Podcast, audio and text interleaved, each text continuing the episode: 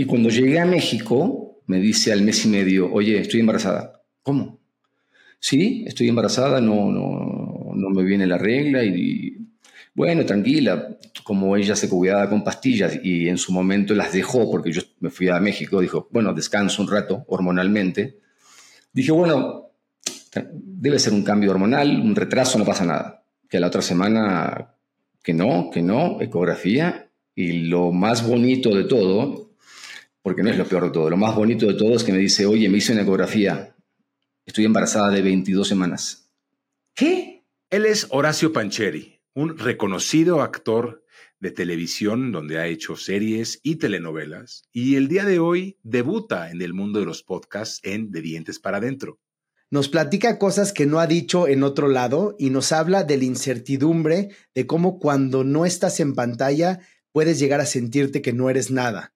Nos habla de un lado muy vulnerable y nos enseña cómo llorar en pantalla y los trucos que tienen los actores para lograr esas escenas tan increíbles. Yo soy Jack Goldberg. Y yo soy Ricardo Mitrani y esto es De Dientes para Adentro. De Dientes para Adentro, escudriñando las grandes historias de nuestros pacientes. Bienvenidos a este episodio de De Dientes para Adentro. El día de hoy tenemos el placer de charlar un rato con nuestro querido amigo Horacio Pancheri. Horacio es actor en múltiples series y telenovelas. Seguramente alguno de ustedes lo habrá reconocido en Vencer el pasado, El juego de las llaves, El color de la pasión. Y ahora Horacio se, está próximo a empezar a, a grabar eh, Golpe de Suerte, el cual estará disponible en Las Estrellas a partir de octubre. Pero ¿por qué no dejamos que Horacio nos cuente un poco de, qué es lo que está a punto de empezar a hacer y qué es lo que ha hecho? Horacio, bienvenido, qué placer tenerte con nosotros el día de hoy.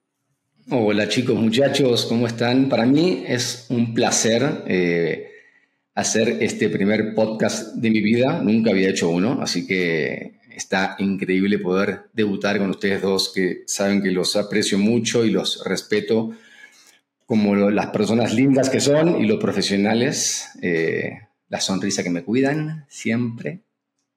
Y nada, pues feliz de hablar de, mi vida, contarles quién soy, contarles qué hice, contarles qué estoy haciendo. Justamente como decías Ricardo, ahora preparando un personaje para eh, una telenovela en Las Estrellas que va a salir a partir de octubre como bien dijiste, golpe de suerte, una historia bastante divertida, una comedia. Así que preparándolo porque me va a tocar después de 10 años hacer un personaje en argentino. Vengo actuando con esto de, batallar con el acento neutro mexicano y en set a veces se me da, a veces no, pero bueno, ahora me dijeron, vas a ser un futbolista argentino, vas. Y yo dije, wow, qué, qué divertido. Qué maravilla. Pues bienvenido, mi querido Horacio. Tenerte aquí con nosotros es un, gran placer y un privilegio. Y pues cuéntanos eso, el, para los que no se han dado cuenta, Horacio es de Argentina, empezaste como modelo. Cuéntanos antes eh, cómo llegas a México, ¿no? Y hace cuánto tiempo estás aquí. Eh, llevo en México 10 años. Eh, vamos a cumplir ahora en septiembre el, el año número 11. Feliz. El día que llegué a México, 27 de septiembre del 2012, me enamoré Vine por mis sueños a, tratar de cumplirlos porque dije, si me va mal, regreso a mi país donde tengo todo, pero no me quiero quedar con las ganas de intentarlo. Tengo muchos amigos que son súper talentosos, actores, modelos guapísimos, pero por alguna razón u otra se, quedaron en Argentina con su familia y después de hablar 10 años más tarde se arrepienten. Eh, y, y, parece que es fácil, la gente dice, ah, qué buena vida tiene, pero no, es nada fácil dejar atrás a tu familia. Apenas llegas a, México, te, te enteras que sos papá y la vida te cambia. Entonces fue luchar contra muchas cosas, pero siempre con el mismo objetivo de, prepararme como actor. Llegaste a México y te enteraste que eras papá. Cuéntanos de eso. Yo llegué a México estando de novio. Y llevaba dos años con Carla, que la adoro, la madre de mi hijo. Eh, somos muy buenos amigos hoy.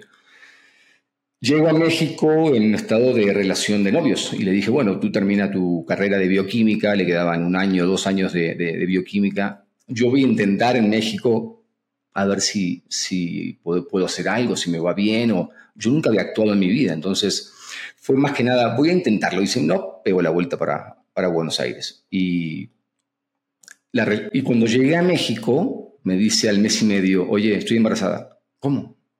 Sí, estoy embarazada, no, no, no me viene la regla y, bueno, tranquila, como ella se cuidaba con pastillas y en su momento las dejó porque yo me fui a México, dijo, bueno, descanso un rato hormonalmente. Dije, bueno, debe ser un cambio hormonal, un retraso, no pasa nada. Que la otra semana, que no, que no, ecografía. Y lo más bonito de todo, porque no es lo peor de todo, lo más bonito de todo es que me dice, oye, me hice una ecografía, estoy embarazada de 22 semanas. ¿Qué? Si yo tengo acá en México cuatro, ¿cómo 22? Sí, estaba embarazada de hace cinco meses, no nos habíamos dado cuenta, ella estaba flaca, hacíamos deporte, me la llevé a la Patagonia a esquiar, eh, nunca sintió nada, eh, me acuerdo que en mi despedida nos, nos emborrachamos en una discoteca, en un antro, o sea... En un boliche. En un boliche, en, una, en un boliche. Y nada, o sea, dije, tengo un mes en México, vine a, tratar de cumplir los sueños. Conocí un maestro de actuación espectacular, maestro, eh, René Pereira, mi maestro que gracias a él eh, aprendí a amarlo a, la actuación y a entenderla.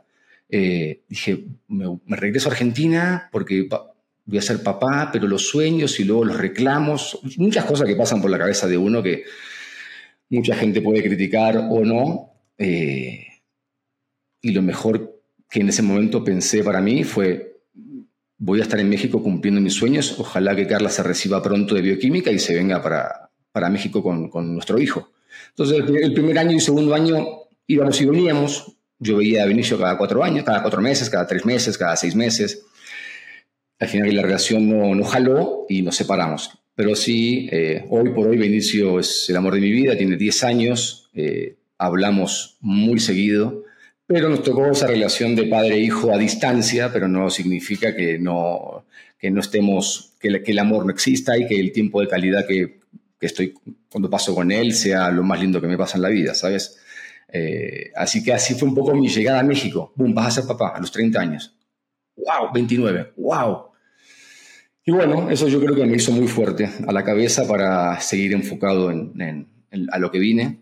Que... Pero ahora sí, yo te quiero preguntar, cuando dices, Venía a México por un sueño y nunca habías actuado. Sin embargo, tenías tú muy presente que venías a México y que querías ser actor, ¿cierto? Sí.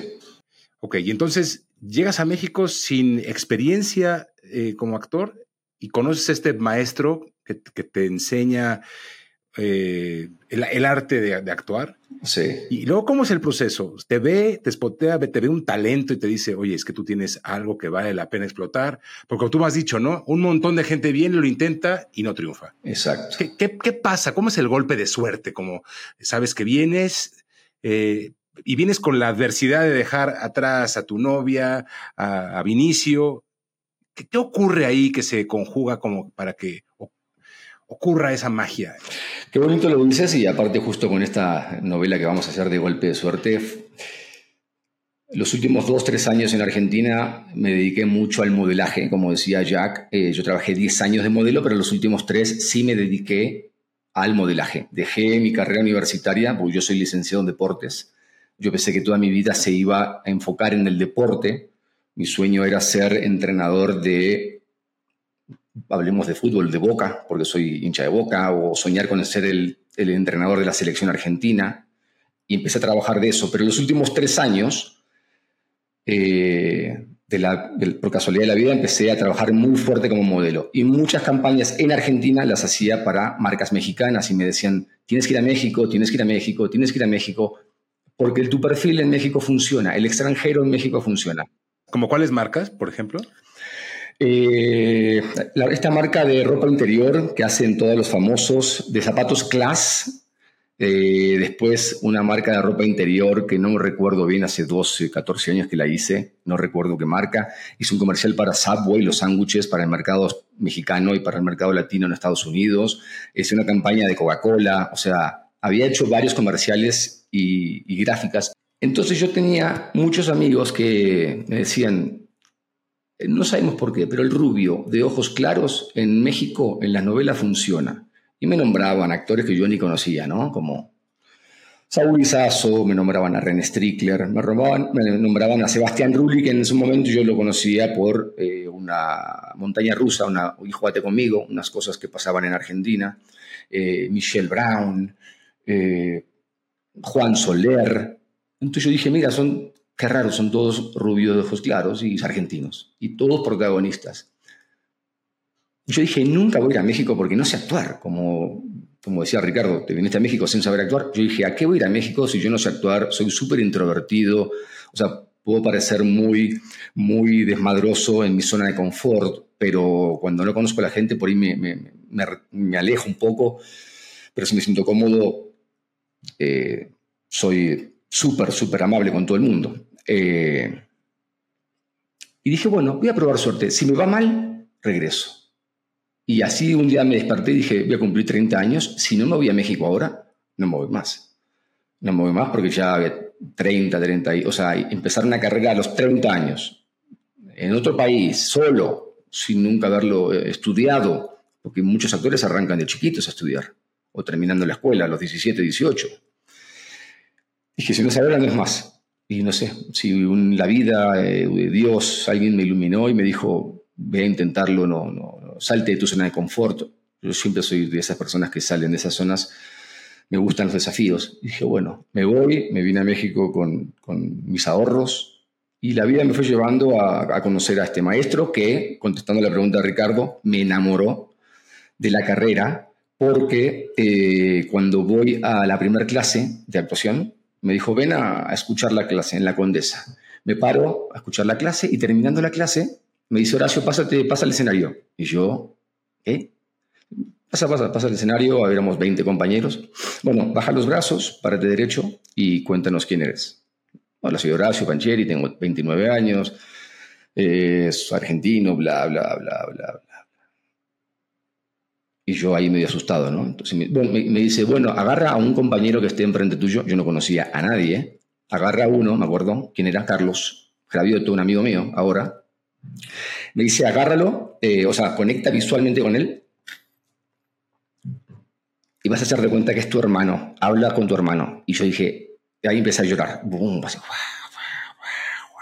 y a raíz de eso me dijo mi maestro, usted es una persona muy sensible, tiene mucho talento y la sensibilidad es una de las cosas que se agradece y se y se agradece en la actuación, ser una persona sensible, ser una persona honesta, entregarle todo a un personaje. Y ahí dije, ah, mira, descubrí algo que no sabía. Yo era una persona que se retraía mucho cuando tenía que llorar, o sea, me, cuando, tenía, cuando me pasaban algo y yo quería llorar, me escondía o lo aguantaba mucho con la garganta, ¿sabes? No me gustaba que me vean llorar.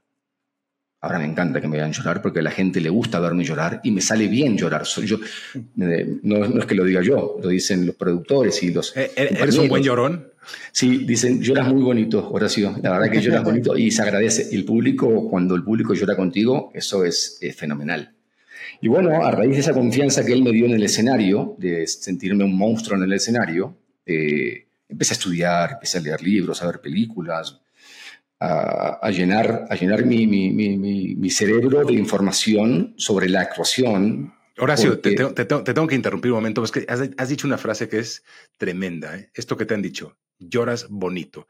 Y me, me haces pensar en esas escenas que vemos en, en películas, como verdaderamente cuando el personaje está llorando de cierta forma, te conmueve, te contagia, te mete a su dolor o te mete a, a, esa emoción.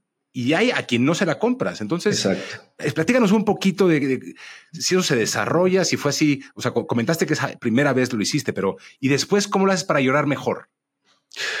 Eh, yo ahí me di cuenta que lloraba y que tenía muchas cosas que sacar. Eh, hay, una, hay, un, hay, una, hay un compañero que una vez le preguntó a...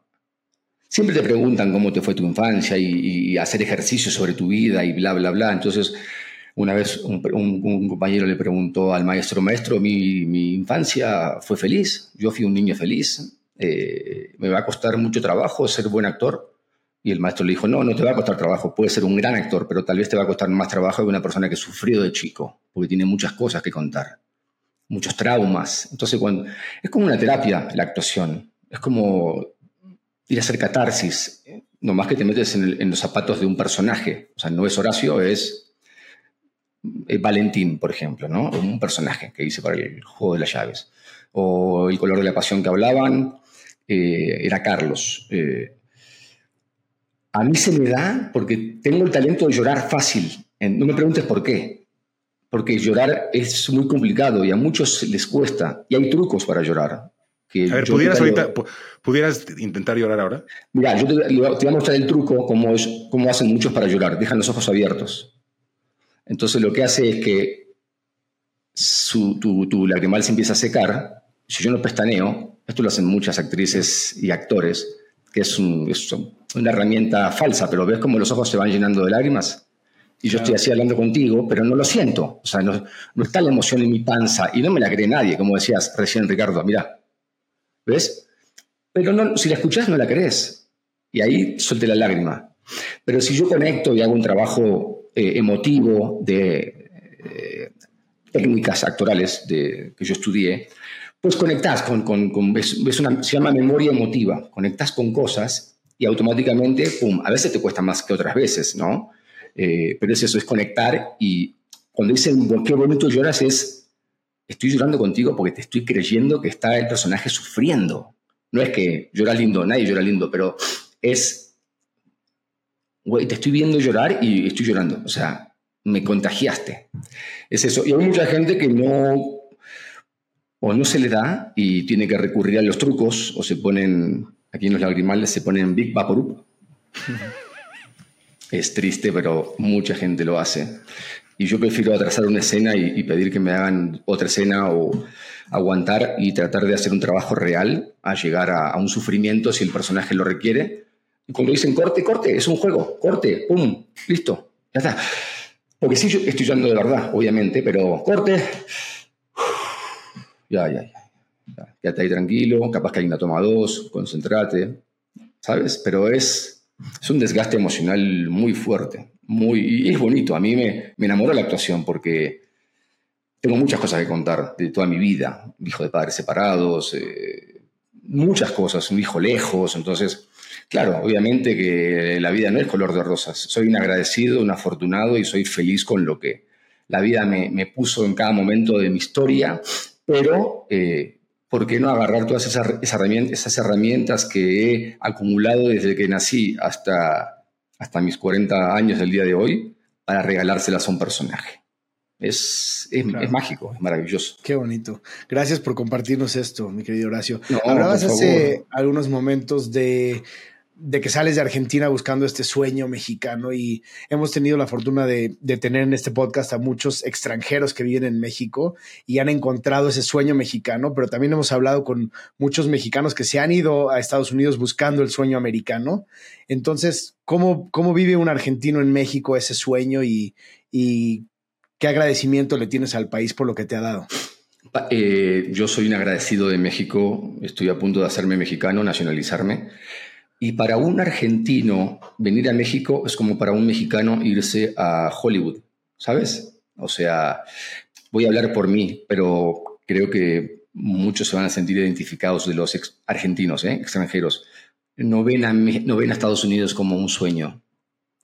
Primero porque, porque estamos muy lejos de Estados Unidos, ¿no? el, argentino prefiere irse a Europa toda la vida, o tal vez a, a Cancún, mucha gente viene a Cancún, que ir a a Estados Unidos. Ahora hay un boom que la gente va a Miami hace mucho tiempo, pero la Argentina o va a Cancún o se va a Punta Cana o se va a Europa. No pasas a Estados Unidos. Eh, y aparte, nosotros, o por lo menos mi, generación, no fue una generación que se la obligó o se la, se la educó para que hablar inglés perfecto como pasa en México. O sea, yo inglés perfecto no hablo. Entonces, ¿a qué voy a ir a Estados Unidos si yo no hablo inglés? Eh, es mi pensamiento en aquel momento, ¿no? ¿A qué voy a ir a Estados Unidos? Si no hablo inglés, a, actuar con tantos de talentos que hay, tanta gente hermosa, bla, bla, bla. Prefiero irme a un lugar donde tal vez sea un poco más fácil para mí por el, por el acento, por los perfiles de, personas que buscan para las novelas, ¿no? que es idealizar a un, un personaje, el, príncipe, ¿no? o la pobre que se enamora del, del, millonario, pero que tiene que ser un tipo así, de estas características. Eh, dije, México es mi lugar, México es la plataforma para yo hacerme conocido en cualquier parte del mundo, no tengo que ir a Estados Unidos. Y la gente que lo hace en México, los mexicanos que van a Estados Unidos, que son figuras, figuras fuertes acá, de protagonistas, conozco varios, en Estados Unidos les va eh, muy difícil, muy difícil y arrancan de cero y yo conozco historias porque yo viví en Los Ángeles, eh, rentar un departamento de 50 metros eh, porque te sale carísima la renta, ya no sabes lo que cuesta vivir en Los Ángeles. y, y, bueno, al final es luchar por tus sueños también, pero es a cambio de qué? A tus 40 años irte a Estados Unidos a, probar la suerte, te puede ir bien como a Derbez, que también la vida le cambió, eh, o te puede ir bien como a varios actores que la vida le cambia, pero muchos del sueño americano eh, no les va tan bien, como a los argentinos que vienen a México tampoco les va tan bien. Es una cuestión de decisión, es una cuestión de confiar en ti, de salirte de tu zona y al final del día, vayas a donde vayas o salgas de tu lugar, es creer en tus sueños y jugártela, porque vas a estar solo allá, sin tu familia. Horacio, hablas un poco de, esa trayectoria y de cómo llegaste a, México, pues en busca de un sueño, pero claro, cuando uno busca un sueño no alcanza a entender cómo se vive el sueño y esos claroscuros, ¿no? De los que tú hablas de estar lejos de la familia y de, y, de ese sacrificio que implica eh, reubicarte. Y a la vez, eh, yo quería preguntarte si una vez que te conviertes en esa figura pública, que la gente te ve y te reconoce, eh, ¿cómo eso empieza a, impactar a tu persona? ¿Cómo, ¿Cómo, empiezas tú a decir, bueno, es, parte del paquete, pero en qué momento eso empieza a incomodar a Horacio, no el personaje, a Horacio la persona? Es una excelente pregunta porque los... Eh, los sueños hoy por hoy los, los, los, sigo cumpliendo y quiero seguir cumpliendo sueños, pero desde otra plataforma, desde otro escalón. Si pensamos en una escalera, ¿no? De muchos pisos, uno llega a México sin nada, no conoce a nadie. Los sueños, ¿cuáles son? Convertirme en actor y que alguien me dé la posibilidad de trabajar, ¿no? Y eso conlleva estudiar, eh, prepararse, las clases, dinero, porque las clases de actuación son dinero, las clases de acento neutro mexicano, eh, que te llegue la oportunidad. La suerte para mí es un papel fundamental en todo esto. Yo no soy mejor actor que otros. Tal vez fui una persona o soy una persona muy enfocada y dedicada a lo que quiero y cuando me quiero algo voy por eso, pero también la suerte me súper acompañó a mí, me súper acompañó. Y a medida que fui entrando en el, en el medio, eh, lo agradecí Dije, ah, yo soy actor, soy Horacio Pancheri. Ahora las marcas me contratan por Horacio Pancheri y me pagan 100 pesos. Y antes era Horacio Pancheri el modelo que no conocía a nadie por 5 pesos. ¿Qué cambió? La prensa, cómo te atacan, cómo te, te ponen acá arriba si sos protagonista y está todo bien. Y si tienes una separación, te hacen, te destruyen. Eh, entonces, todo el tiempo estás lidiando con ser una figura pública, la responsabilidad que tenemos como figuras públicas de, de quedar, o sea, no quedar bien, pero de dejar siempre un buen mensaje, tener mucho cuidado hoy por hoy eh, con las redes sociales. Eh, y al final del día, Ricardo, es una carrera súper inestable. Yo tengo trabajo, gracias a Dios, la semana que viene, van a ser seis meses, y luego soy un desocupado otra vez, y hace diez años que me pasa lo mismo. Y, y no tengo la vida asegurada.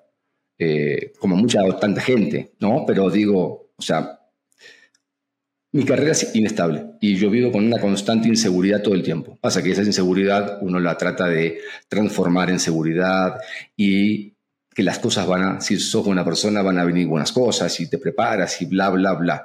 Pero yo termino de grabar el 28 de diciembre de este año, el 29 no sé qué hago. Y tengo una familia, tengo un hijo, tengo un nivel de vida que me gusta tener. Y la pregunta es, listo, terminaste de trabajar, tenés esto, ahorraste, invertiste. ¿Cuándo viene el próximo proyecto? ¿En un mes? ¿En seis? ¿En un año? Se olvidan de ti, van con el actor que está de moda. Y ahí tu ego, si tu ego está débil o tu educación está floja, o eso te puede destruir, ¿eh? porque si te crees que sos el mejor actor del mundo, te vas a dar un golpe contra la pared terrible. Y si te crees que sos el peor del mundo, Tal vez también, porque no va a tener la confianza para poder hacer un buen casting. Eh, ahora, esa confianza tenla para ti, la tengo para mí. Pero yo ya después de 10 años aprendí a cómo manejar a la prensa, si pasa algo, cómo darle la vuelta, no enojarme. Al principio me enojaba, si que se enoja pierde, y si me enojo yo, peor, porque yo soy el que pongo la cara, ¿no? Ellos tienen que hacer su trabajo, los mandan a que te piquen ahí la llaga y, y respondas mal y te enojes. Eh, y así con muchas cosas. Eh, entonces, al final del día es una carrera hermosa, maravillosa, que no cambiaría, pero sí, eh, ya tal vez a los 40 años uno piensa en un plan B o invertir en algo o hacer algo diferente para que te dé una estabilidad, hablando de lo emocional primero tal vez, económico, porque ya hay muchas responsabilidades. Pero constantemente uno está a prueba en, la vida, en esta carrera, eh, ¿sabes? no, no, es fácil, no es, no es, fácil, no, nadie me aseguró nada. Eh, hacer ahora mi octava telenovela no me asegura, no me asegura nada. Claro. Ahora se ha hablado mucho hoy en día, ¿no? Del tema de, bueno, hablamos del ser actor, existe esta parte que hablaste ahora del ser celebridad, ¿no? Esta parte de la fama. Y hoy en día con redes sociales, otro eh, título que ser influencer, ¿no? Entonces, ¿cómo puedes tú capitalizar o utilizar esa parte de celebridad cuando no estás siendo actor?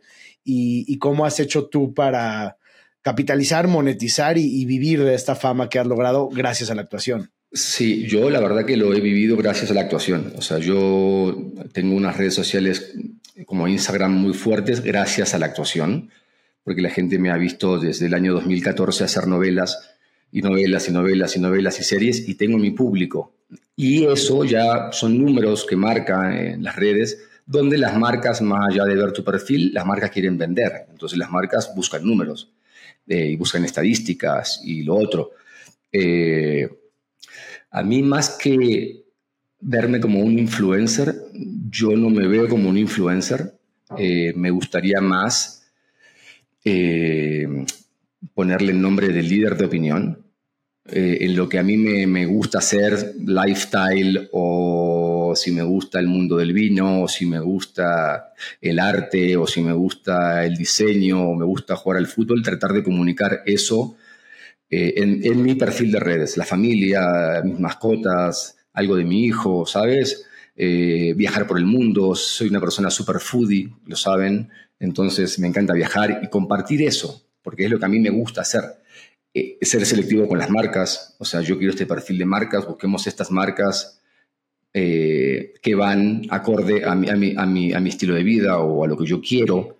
Entonces, se súper agradece porque es otra salida económica que, que, apareció hace poco, un par de años, pero que cuando uno no está en trabajo fijo como novelas, aparecen marcas y te potencializan, te, hay un ingreso de dinero, eh, la gente te conoce mucho más, te reconocen. Yo he desfilado para Dolce Gabbana en Milano y nunca me pasó en la vida hacerlo como modelo, me tocó hacerlo después como actor. Entonces yo decía, wow, estoy haciendo un Fashion Week en Milán para Dolce Gabbana a mis 36 años, porque claro, Horacio Pancheri ya tiene cierto, cierto nivel de seguidores en redes, les gusta el perfil, y Estefano y Domenico lo eligieron para que vaya a un Fashion Week de influencers.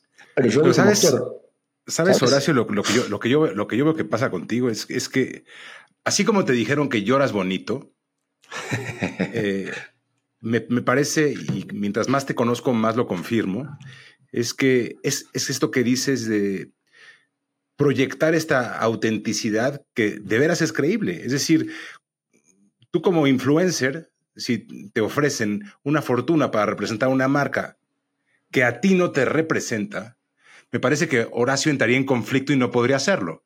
Totalmente, totalmente. Eh, y sin embargo, hay muchos influencers que, pues por, e, por esa monetización, por esa oferta que es muy ambiciosa, pues los ves que un día anuncian una cosa y otra que son, es completamente incongruente con esta persona que tú creas. Háblanos un poquito de esto.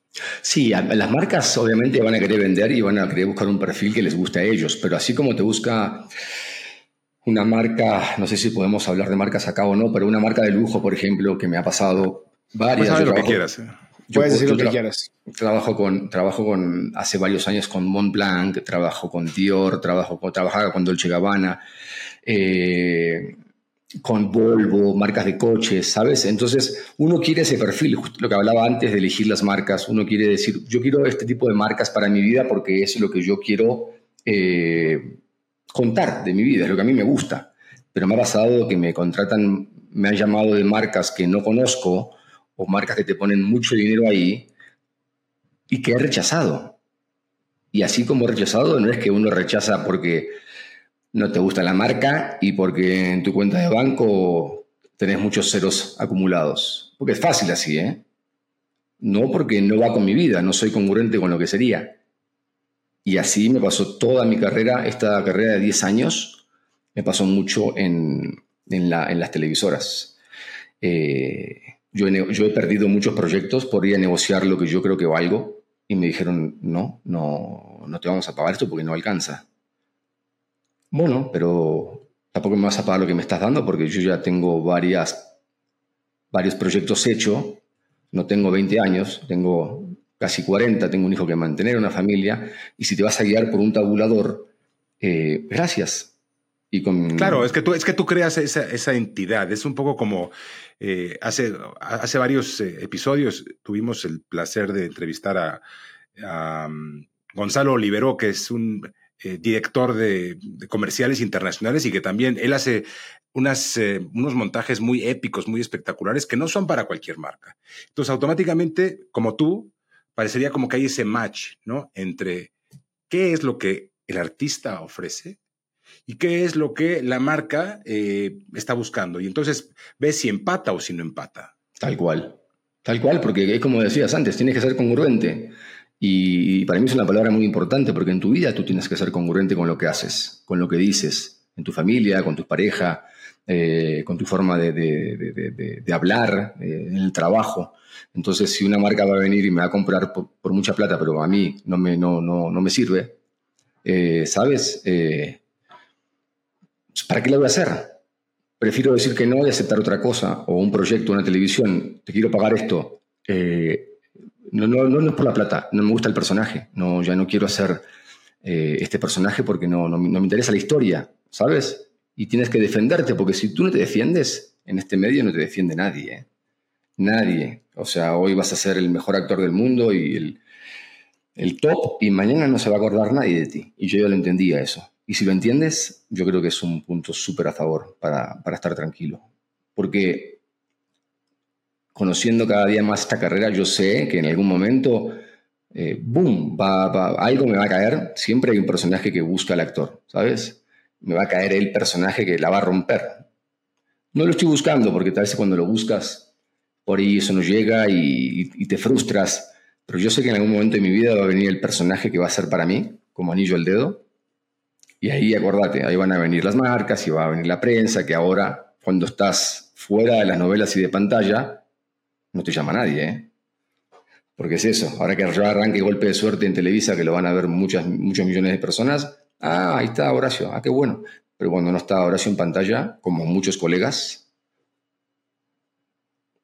no somos nadie, no somos nadie, ¿no? No somos nadie. Por eso te decía, si tú no estás con tu ego bien trabajado, y mira que yo hice mucha terapia, ¿eh? Mucha, mucha terapia y la psicología a mí me fascina y cuando estoy mal, recurro a mi terapeuta. En Argentina es muy normal tomar terapia, ¿no? Acá. Aquí también, cada vez más, ¿eh? Sí, cada vez más, eso está buenísimo, pero al principio voy, al psicólogo, ¿por qué estás, estás, loco? ¿Estás enfermo?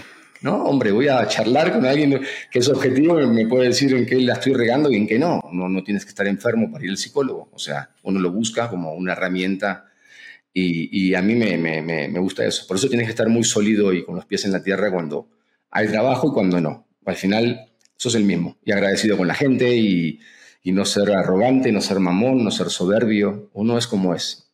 Después van a decir que Horacio es divino y también van a decir que Horacio es un, un insoportable mamón, porque la gente también habla. Y bueno, hay que aceptarlo, hay que aceptarlo y seguir con la vida. No le va a sacar bien a todo el mundo.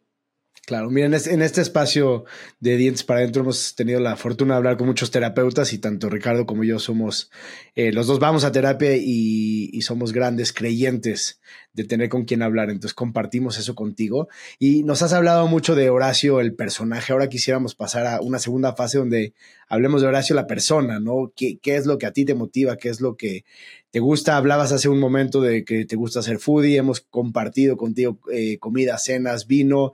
Eh, tuviste un momento donde estuviste top chef también, que eso es bien interesante. Cuéntanos de esa etapa y de ahí llévanos a esa afición que tienes por la comida y por el buen, el buen vino.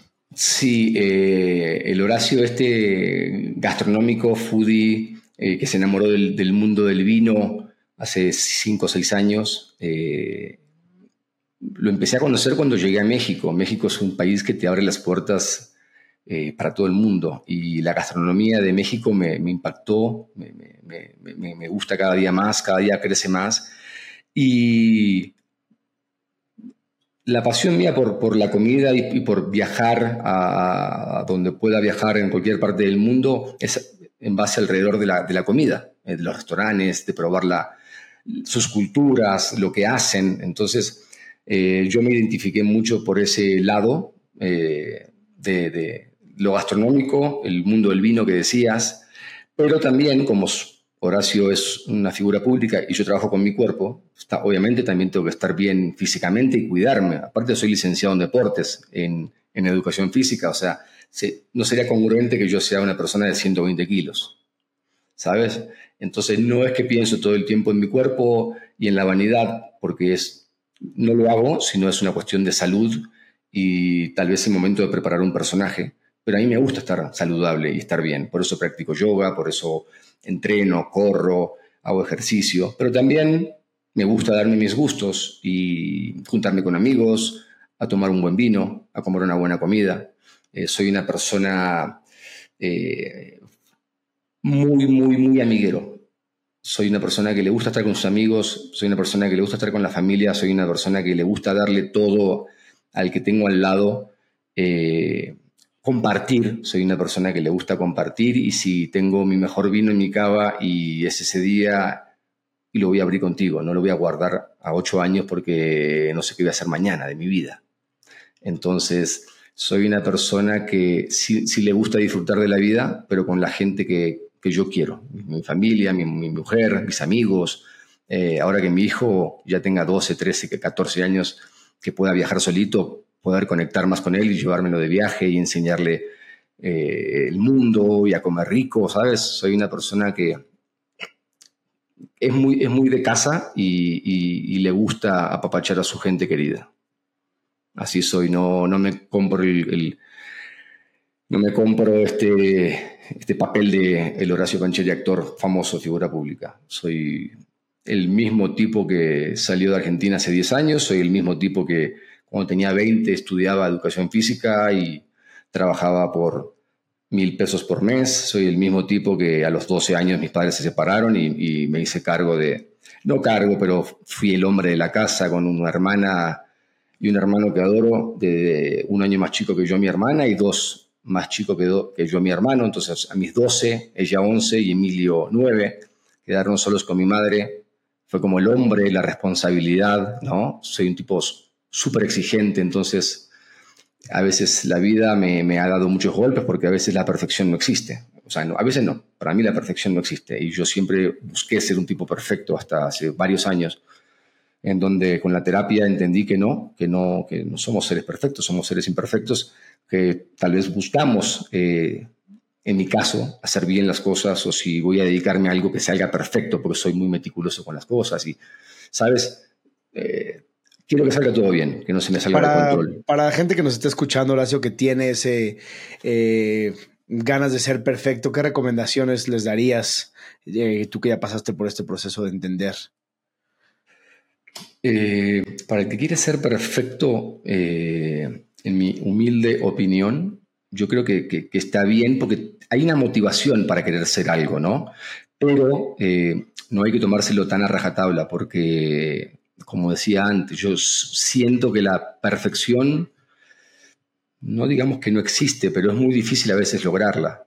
Y si uno busca la perfección y no la logra, en mi caso, me he llevado muchos fracasos y, me he frustrado mucho.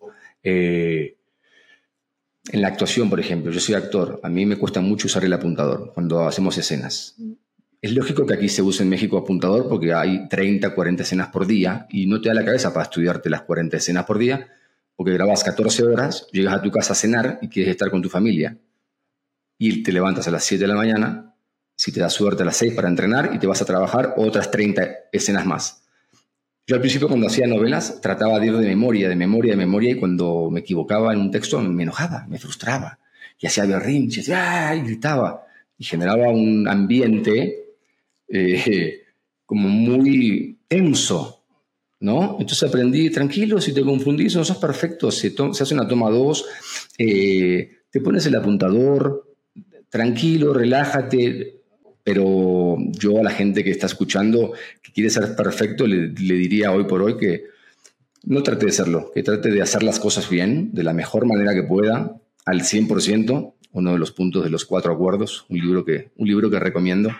Si haces algo, hazlo al 100%, eh, porque eh, a veces te puede salir bien, a veces te puede salir mal, pero si lo hiciste al 100%, eso te va a dar la garantía de que, de que ya está, que para ti fue perfecto. A ver, Horacio, querido, yo, yo quiero hacer una pequeña predicción aquí. Entonces, empezaste por decir algo que me sorprendió a mí, supongo que a Jack también. Dijiste que ese es tu primer podcast. Bueno, eh, de, entrada, eh, eso nos halaga mucho y qué rico que sea con nosotros, quien, con quienes hayas elegido compartir lo que estás compartiendo, que nos ha parecido sensacional.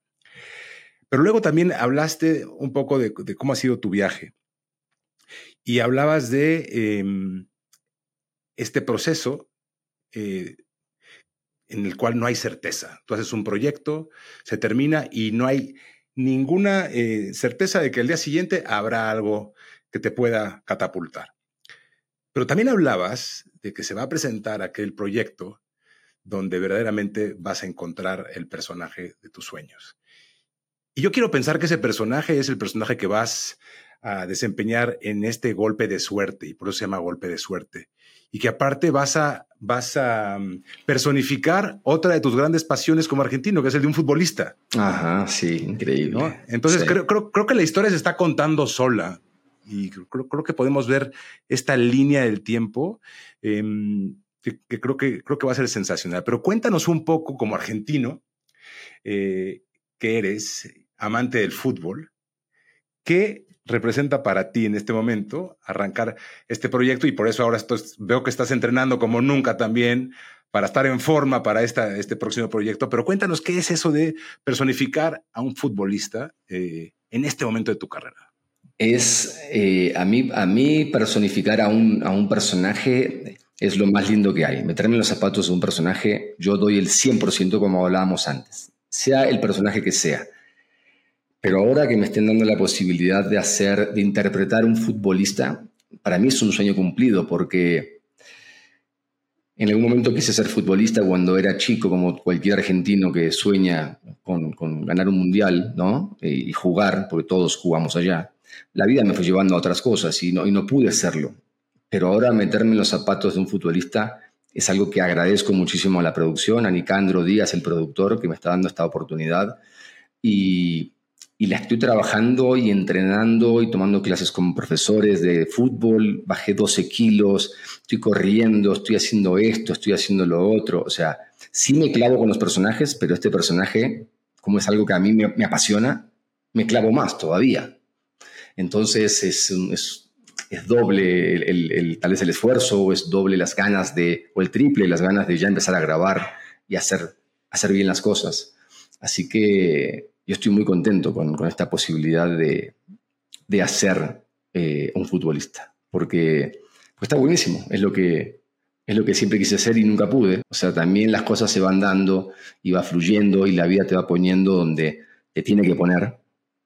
Y, ahora disfrutándolo, porque aparte es un futbolista que está acabando su carrera por la edad que, tiene el futbolista, obviamente por la edad que tengo yo. Eh, este Facundo Grandinetti va a tener 38 años. Es una especie de Cristiano Ronaldo. Eh, Oye, Facundo Grandinetti sí suena argentino, ¿no? El Facu Grandinetti, súper argentino. Eh, es un personaje. Es, es, un personaje que no le importa nada, que le, le, gustan más las mujeres que el fútbol, pero él, como es súper talentoso, va a querer apantallar a todos los equipos mexicanos y lo traen aquí por una cuestión de amores en Argentina, que sale corriendo. Es una comedia que está muy divertida, está muy buena. Suena, que tiene, tiene algo de villano también por ahí. Tiene algo de villano porque no le importa nada y quiere estar con todas las mujeres y se mete con la mujer del presidente del club que lo contrata. O sea, es. O sea, es te, queda bien el papel, ¿eh? no, sí, claro, me queda bien el papel.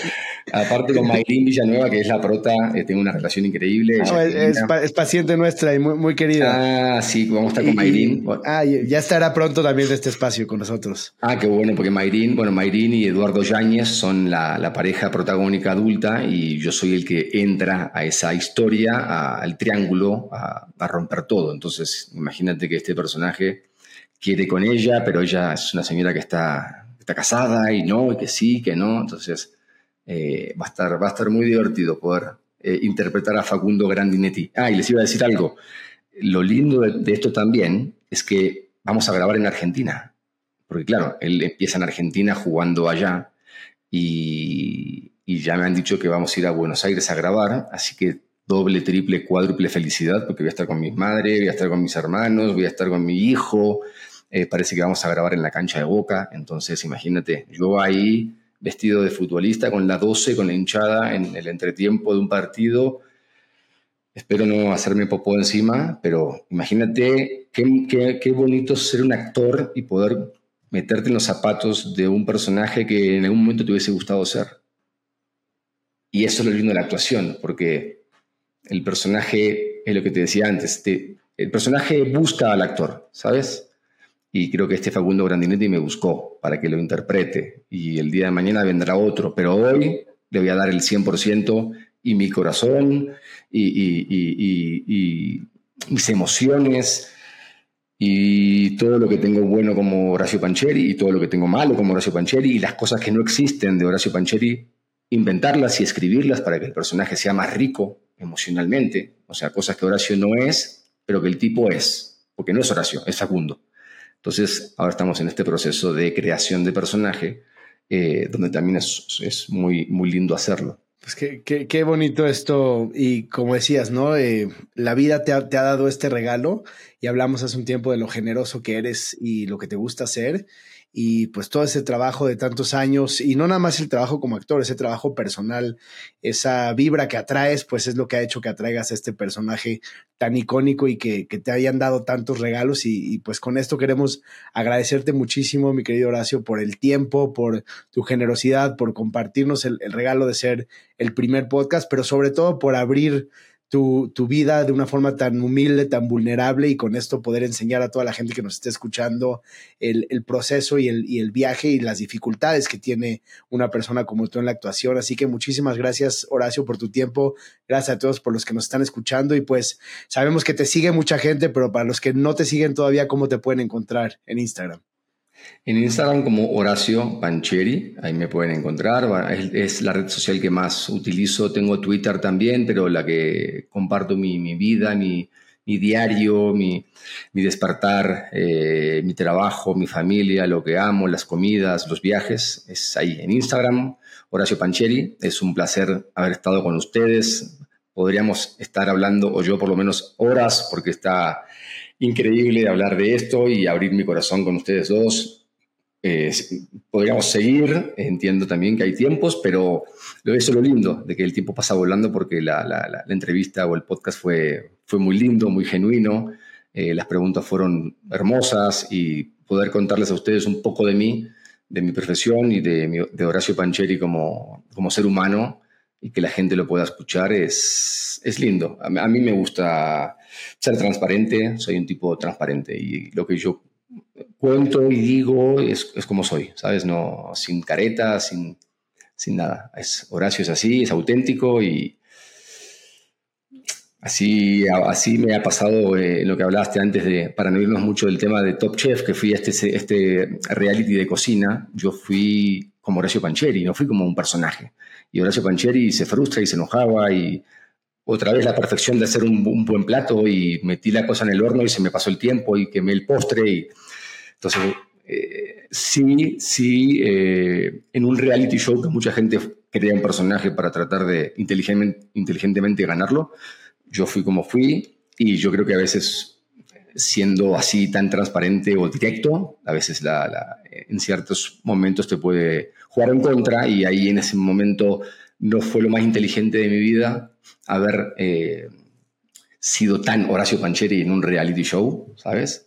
Pero al final del día soy así y la gente que me conoce sabe que, que siempre hablo desde el corazón y comparto toda mi intimidad, toda mi familia, eh, me, pongo vulnerable con, con, la gente con la que me siento cómodo con ustedes. Así que los felicito por este gran proyecto que están armando eh, y ojalá que nos volvamos a ver pronto. Seguro haremos una parte 2 contigo que, que, tenemos tanto de qué hablar. Sí, sí, yo feliz de, de, poder hablar y bueno, gracias por hacerme debutar en un podcast. Nunca había hecho un podcast de estos, así que eh, feliz, feliz de que sea con ustedes. Increíble, Horacio. Pues siempre hemos, lo que buscamos, Jack, Juan Luis y yo en este proyecto es justamente es que se sienten cinco amigos a conversar. Y esos cinco somos nosotros tres, Juan Luis, que no está con nosotros en este momento, y desde luego el público. Y la idea es que, que la gente se siente y escuche una plática entre amigos y creo que hoy, desde luego, se consiguió. Muchísimas gracias, fue un verdadero placer que nos hayas acompañado y hasta la próxima, querido amigo. Muchas gracias a ustedes, a toda la gente que está del otro lado escuchándonos. Les mando muchos besos y ojalá que se puedan enganchar con golpe de suerte a partir de octubre. Va a ser una comedia súper divertida. Y, bueno, síganme en las redes sociales, que ahí, ahí siempre a, los fans les contesto los mensajitos y les respondo las, las historias, así que estoy en contacto siempre con ellos. Gracias por todo. Gracias a todos por escucharnos. Recuerden, esto es de Dientes para Adentro. Sacamos un episodio nuevo todos los lunes, así que hasta la próxima. Muchas gracias. De Dientes para Adentro, escudriñando las grandes historias de nuestros pacientes.